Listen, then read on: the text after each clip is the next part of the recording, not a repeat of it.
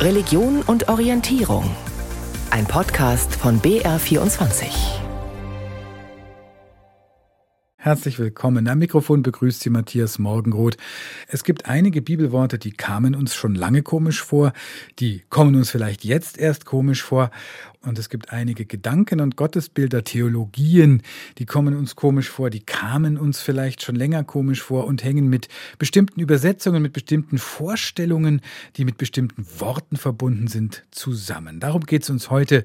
Ist die Bibel an manchen Stellen falsch übersetzt? Und ganz speziell, wie ist das mit der Vater unser Bitte und führe uns nicht in Versuchung? Was ist das für ein Gott, der einen in Versuchung führen will? Darüber wird derzeit in den Kirchen weltweit diskutiert, brauchen wir da eine neue Übersetzung.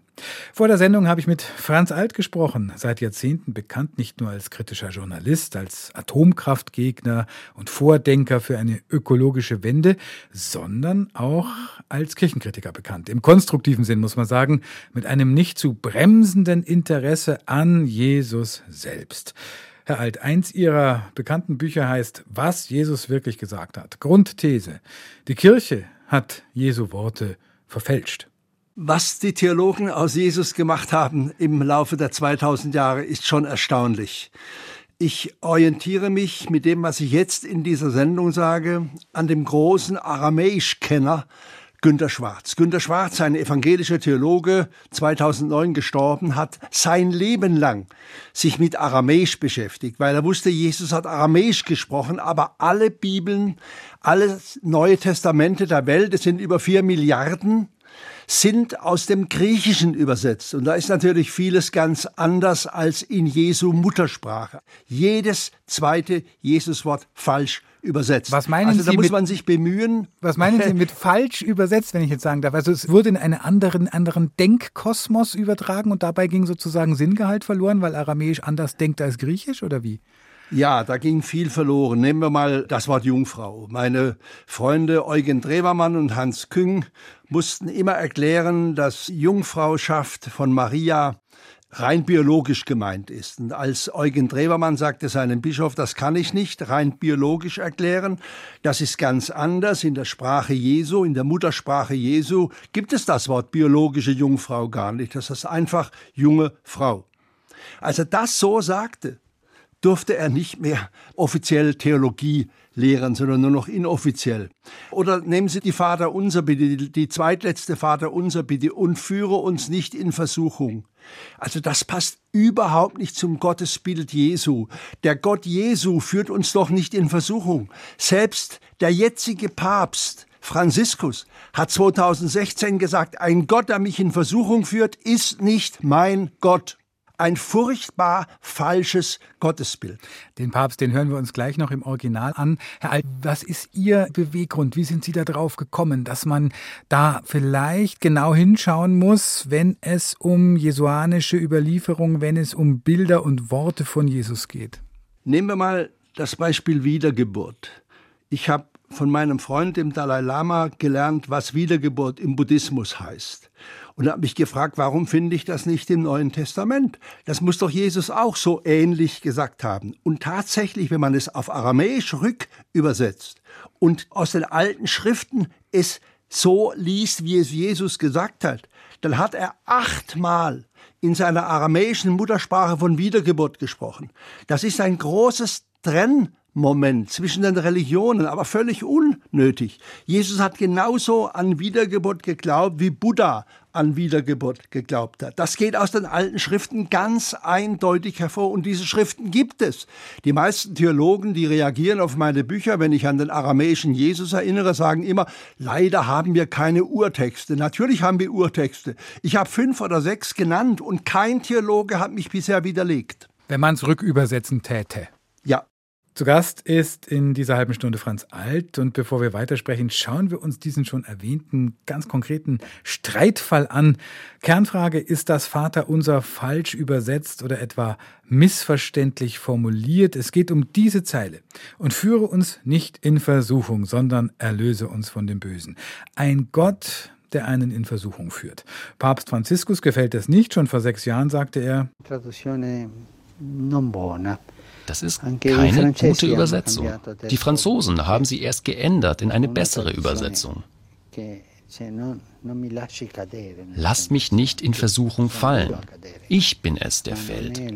Es ist nicht Gott, der in die Versuchung schiebt, um dann zu sehen, wie ich gefallen bin. Nein, ein Vater macht das nicht. Er steht auf und hilft sofort. Die Franzosen haben es geändert und seither sind viele dabei, diese Zeile zu ändern, die Deutschen nicht.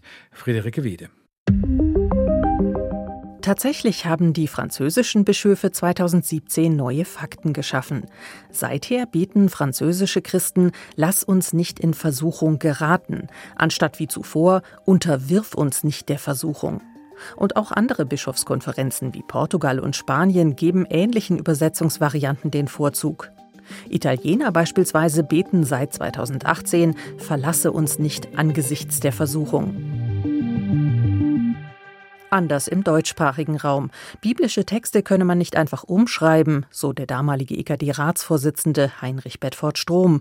Und auch die Deutsche Bischofskonferenz sah bei aller Diskussion keinen Änderungsbedarf beim Vaterunser. Gerade die konfessions- und länderübergreifende Einheitlichkeit des Textes im gesamten deutschen Sprachraum ist dabei nicht das unbedeutendste Argument heißt es in einer entsprechenden Erklärung aus dem Jahr 2018. Die Bitte sei nicht wie eine Beschwörungsformel zu verstehen, führe uns nicht in Versuchung, sondern sie sei Ausdruck der Erkenntnis menschlicher Schwäche und des Vertrauens auf die göttliche Führung. Katholiken und Protestanten im deutschsprachigen Raum bleiben beim Alten, führe uns nicht in Versuchung. Zu Recht, sagt der Professor für Neues Testament an der Ruhr-Uni Bochum, Thomas Söding. Immerhin sei die altbekannte auch die philologisch richtige Variante, die so in den allermeisten Bibelübersetzungen auftauche. Man kann sich die Gebete nicht so backen, wie man das gerne hätte. Und es ist diejenige Formulierung, die am deutlichsten macht, dass der Gott, den Jesus verkündet, kein harmloser Gott ist, sondern dass er ein Gott auf Leben und Tod ist und genau deswegen der rettende Gott sein kann. Es geht dann ja weiter mit, erlöse uns von dem Bösen, jedenfalls bei Matthäus. Trotzdem, viele spekulieren darüber, was Jesus ursprünglich gesagt habe. Denn der sprach ja eigentlich Aramäisch und nicht Griechisch, die Sprache, in der die Evangelien seine Worte wiedergeben. Vielleicht ist der Satz eine Fehlübersetzung des aramäischen Originals, das selbst nicht überliefert ist? Solche Überlegungen gibt es immer wieder, sie seien aber reine Spekulation, so Thomas Söding weil man nicht aus dem angeblich falsch übersetzten Griechisch dann in ein angeblich richtiges Aramäisch zurück übertragen kann. Überall dort, wo Aramäisches übersetzt wird, ist es richtig übersetzt. Also die harte Formulierung ist die echte. Tatsächlich vermittelt der bekannte Text Führe uns nicht in Versuchung das Bild eines boshaften Gottes, der Gläubige bewusst aufs Glatteis führt. Und das widerspricht Gott, wie er an vielen anderen Stellen der Bibel beschrieben wird, gibt der katholische Priester und Religionssoziologe Paul Zulehner zu bedenken. Führe uns nicht in Versuchung. Damit ist sicherlich nicht gemeint, weil dagegen auch ausdrückliche biblische Texte etwa aus dem Buch Sirach oder dem Jakobusbrief sprechen, dass Gott uns nicht in die Versuchung führt. Also Gott ist nicht böse, sondern wenn sich der Mensch im Zustand des Misstrauens sich selber gegenüber fühlt, dann heißt das, er wendet sich aus diesem Misstrauen heraus jetzt an Gott und sagt, ich vertraue dir, dass du, wenn ich in die Versuchung gerate, mir zur Seite stehst, weil du bist der Hirte, der mich in dunklen Tal führt, wie das im Psalm 33 heißt. Also es ist eigentlich eine Bekundung des Vertrauens in Gott. Führe uns nicht in Versuchung, führe uns in der Versuchung. Paul Zulehner findet beide Übersetzungen gut. Er selbst spreche mal den einen Wortlaut, mal den anderen, so der katholische Theologe, je nach spirituellem Rahmen. Also ich habe so eine kleine Gruppe, wo wir gemeinsam das Stundengebet sprechen und da verwenden wir tatsächlich die veränderte äh, Fassung, führe uns in der Versuchung. Persönlich glaube ich, dass wir durchaus diese spirituelle Beweglichkeit haben sollten, weil eine sprachliche Offenheit und Variationen uns noch einmal eine Chance geben, uns vielleicht tiefer einzunisten in das, was mit dieser Vaterunser Bitte letztlich gemeint ist. Und vielleicht wenn wir uns dann gar noch an die aramäischen Fassungen annähern, von denen es auch einige gibt, die noch einmal davon abweichen, dann könnte man überhaupt viel flexibler werden in dem, was uns Jesus zu beten aufgetragen hat. Eine Notwendigkeit, den altbekannten Text sozusagen aus Gründen der Seelsorge offiziell zu ändern, sieht Paul Zulehner nicht. Beide Varianten hätten entsprechend erklärt spirituelle Kraft. Sich zu sehr an überlieferte Texte zu klammern, das sei auch nicht der richtige Weg, schon gar nicht, wenn man diese nicht mehr versteht. Ich sehe aus den Studien, die ich mache zum Verhältnis der Menschen zur Kirche und zum Gottesdienst, dass äh, viele vor allem unter dieser antiquierten Sprache sehr leiden, also dass wir Sprachflexibilität brauchen, um auch das, was vom Evangelium und der Tradition her gesagt werden will, auch in einer zeitgerechten Sprache sagen können. Das ist legitim und das muss man pastoraltheologisch auch akzeptieren, auch wenn die Bibeltheologen ein bisschen schmollen. Führe uns nicht in Versuchung. Das missverständliche Gottesbild sei nicht das einzige Problem am althergebrachten Wortlaut, meint Theologin Julia Knob von der Uni Erfurt. Für missverständlich hält sie auch den Begriff Versuchung. Der komme heute höchstens noch im Kontext von Schokoladenwerbung vor, etwa als zarte Versuchung. Im biblischen Zusammenhang aber stehe er für etwas ganz anderes als für irgendwelche Laster oder für moralische Fehltritte. Da gibt es dann Parallelen zu Szenen aus den Evangelien, in denen Jesus in Versuchung geführt wird, und zwar vom Geist Gottes, auch eine ganz merkwürdige Geschichte. Und da fallen fast dieselben ähm, Formulierungen. Da sagt er zu den Aposteln, ähm, betet, damit ihr nicht in Versuchung geratet. Und man könnte ergänzen, von diesem Gott abzufallen, an diesem Gott zu verzweifeln, an eurem Glauben zu verzweifeln. Also Anfechtung und eben nicht quasi der eine Schritt schon in, in die Sünde oder in die böse Tat. Da ist christlich vollkommen klar, das ist nicht Gottes äh, Anliegen und Gottes Wille. Der alte Gebetstext bleibt schwer verständlich. So schwer, dass selbst Theologen und Sprachwissenschaftler darüber streiten können. In einem aber sind sich die meisten von ihnen einig. Die deutsche Übersetzung sei gar nicht so schlecht, so formuliert es Julia Knob, weil offen für verschiedene Deutungen und trotzdem nah am Urtext. Erklärungsbedürftig seien alte christliche Texte heute sowieso. Wir werden auch beim Glaubensbekenntnis nicht jeden einzelnen Halbsatz total überzeugend finden oder so und würden den sicher heute anders ausdrücken. Aber so eine Texttradition hat auch was ganz Hohes Verbindendes und Verbindliches. Und gerade wenn wir im, im Gebetsleben sind, sind wir ja nicht am Schreibtisch und nicht in einer großen Debatte und in einer Diskussion, sondern da vertrauen wir uns auch einfach Formulierungen an, die tragen, auch wenn man mal selbst nichts Klügeres im Kopf hat. So, und da schließen wir unser Gespräch jetzt gleich wieder an. Vor der Sendung habe ich mit Franz Alt gesprochen, er war mir aus Baden-Baden zugeschaltet. Herr Alt, wie bitten Sie das Vaterunser und vor allem diese viel diskutierte Zeile und führe uns nicht in Versuchung? Für mich heißt es aus dem Aramäischen, und so bete ich es dann, lass retten uns aus unserer Versuchung. Amen. Das passt gut in das Gottesbild von Jesus. Im Gegensatz dazu passt die alte deutsche Fassung und führe uns nicht in Versuchung überhaupt nicht zu dem wirklichen Jesus. Jesus hat in dem bekanntesten Gebet der Menschheit gesagt, dass sein Vater immer Sprechstunde für uns hat. Also sein Gott ist immer für uns da und kein Zyniker, der uns in Versuchung führen will, sondern in der Versuchung uns führen will und aus der Versuchung uns herausführen will. Der Papst hat mal gesagt, der Teufel will mich versuchen, aber doch nicht Gott. Da hat er völlig recht. Halt, Sie haben keine Angst, auch die Tradition zu korrigieren. Was wäre denn dann Ihr Kompass dabei? Sie haben es jetzt gerade schon angedeutet, es passt gut zur jesuanischen Verkündigung. Ist das der Kompass oder ist das Aramäische der Kompass, von dem Sie auch schon gesprochen haben? Wie geht man vor? Also für mich ist Jesus der Kompass. Und zwar der Ur-Jesus, der wirkliche Jesus. Und das ist nun mal der aramäische und nicht der aus dem Griechischen übersetzte. Da sind viel Fehler passiert.